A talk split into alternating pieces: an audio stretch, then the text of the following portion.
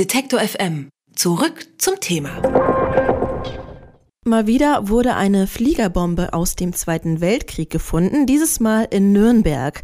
Der Katastrophenfall ist ausgerufen worden, Teile der Stadt evakuiert. Nach zwölf Stunden ist die Bombe kontrolliert gesprengt worden. So oder so ähnlich kommt es in Deutschland oder in deutschen Städten häufiger vor. Schwieriger steht es allerdings um den Umgang mit den knapp zwei Millionen Tonnen Munition, die seit dem Zweiten Weltkrieg in der Nord- und Ostsee liegen. Darunter auch rund 300.000 chemische Waffen. Schleswig-Holsteins Innenminister Hans-Joachim Grote möchte jetzt Munitionsrückstände aus der Nord- und Ostsee entfernen lassen. Das wird auch höchste Zeit, findet Jens Sternheim vom Umweltministerium in Schleswig-Holstein, der sich seit Jahren mit der Situation befasst. Denn je länger sie auf dem Grund der Nord- und Ostsee liegen, umso gefährlicher wird's. Hallo, Herr Sternheim. Ja, schönen guten Tag. 70 Jahre lang hat sich da eigentlich kaum jemand dafür interessiert, was da auf dem Meeresboden vor sich hinrottet. Wieso wird es jetzt, wie ich eben sagte, wirklich Zeit? Ähm, Sie haben es eben so beschrieben, Lachs, äh, es rottet auf dem Grund der Meere vor sich hin.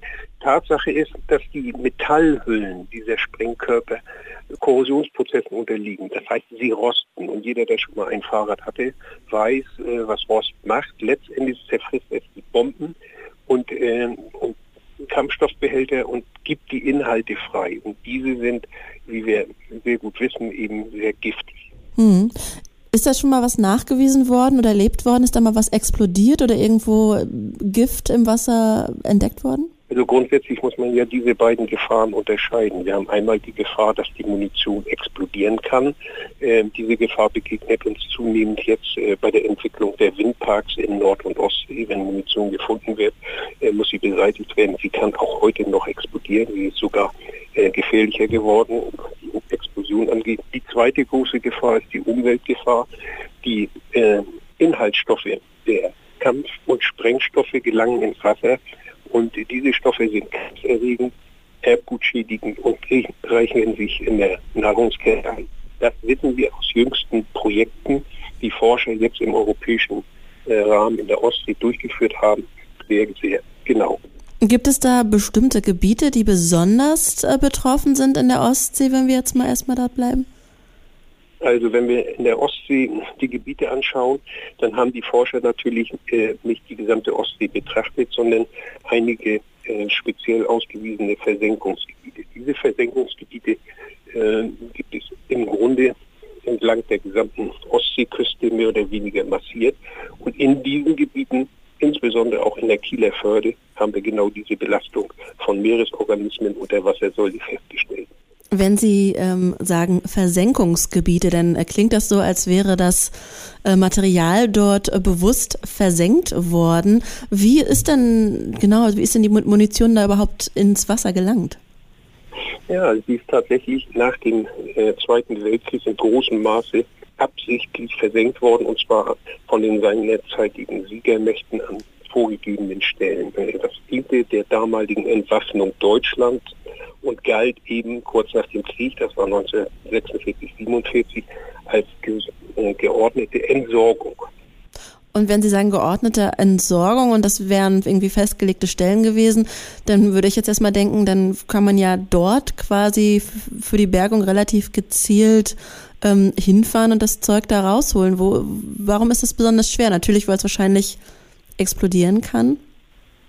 Ganz genau. Also über die lange Liegezeit im Wasser äh, haben jetzt äh, Forscher festgestellt, verändert sich der Sprengstoff dergestalt, dass er beim äh, Heben der Sprengkörper äh, explodieren kann. Und zwar ohne weitere Einwirkung. Man muss sich das so vorstellen, der Wasserdruck, ähm, der auf dem Sprengstoff lastet, äh, geht weg. Kristalle, die sich mittlerweile im Sprengstoff gebildet haben, reiben aneinander und es kann zur Explosion dieser Sprengmittel aber ist es tatsächlich ähm, so relativ eingegrenzt, die Gebiete, wo diese ähm, Massen an Munition versenkt wurden? Also wie, wie groß kann man sich die vorstellen und wie viele gibt es davon? Also in Nord und Ost gibt es ungefähr 100 dieser Gebiete, natürlich unterschiedlich groß, aber ein Gebiet in der Kieler Förde beispielsweise auf dem äh, im Bereich des Ausgangs der Kieler Förde Ostufer liegen ungefähr 35.000 Tonnen an einer Stelle. Äh, nun ist es aber tatsächlich nicht so, dass äh, Versenkungsgebiete sozusagen scharf abgegrenzt sind, sondern äh, auch damals hat man die Munition schon ungeordnet entsorgt. Die damals beauftragten Fischer, die haben die Munition auch schon auf dem Weg zu ihren Positionen über Bord gegeben, sodass im Ergebnis man eigentlich sagen muss, überall in Nord- und Ostsee muss man mit Munition Sie haben ja jetzt gerade schon eigentlich auch ähm, beschrieben, warum es eigentlich sehr schwer ist. Haben Sie vielleicht mit Kollegen eine Strategie entwickelt oder sind da irgendwie einer auf der Spur, wie es eben doch gelingen kann? Äh, weil wir wissen, dass man die Munition nicht einfach hochholen kann, äh, haben wir vor ungefähr drei bis vier Jahren ein Projekt angestoßen, das sich mit einer automatischen Bergetechnik, mit der Entwicklung einer automatischen Bergetechnik äh, beschäftigt. Äh, das Projekt heißt ROBEM und hat zum Ziel, eine Entsorgungseinheit zu äh, entwickeln, die Munition an Ort und Stelle am Auffindeort letztendlich behandeln kann, äh, portionieren kann und auch entsorgen äh, durch eine äh, Verbrennung direkt an Ort und Stelle. Und ich denke, Sie haben ja gerade auch schon gesagt, äh, es handelt sich im Grunde, kann man sagen, um rostende, tickende Zeitbomben. Und ähm, ich habe gelesen, 20 Jahre Zeit hätte man noch, bevor quasi das meiste davon entweicht, wenn es da um die äh, Chemie geht oder eben auch einiges explodiert. Schaffen wir das in der Zeit? Also äh, die Entwickler dieser Systemstudie, dieser robotischen Entsorgungseinheit, haben in ihrem Abschlussbericht, der im Entwurf vorliegt, geschrieben, in den nächsten zehn Jahren könnte es gelingen, äh, diese meisten dieser Munitionsvorkommen anzugehen. Ich selbst bin nicht ganz so optimistisch. Äh, der Teufel steckt meist im Detail und man muss doch sehr, sehr viel äh, bedenken im Einzelfall.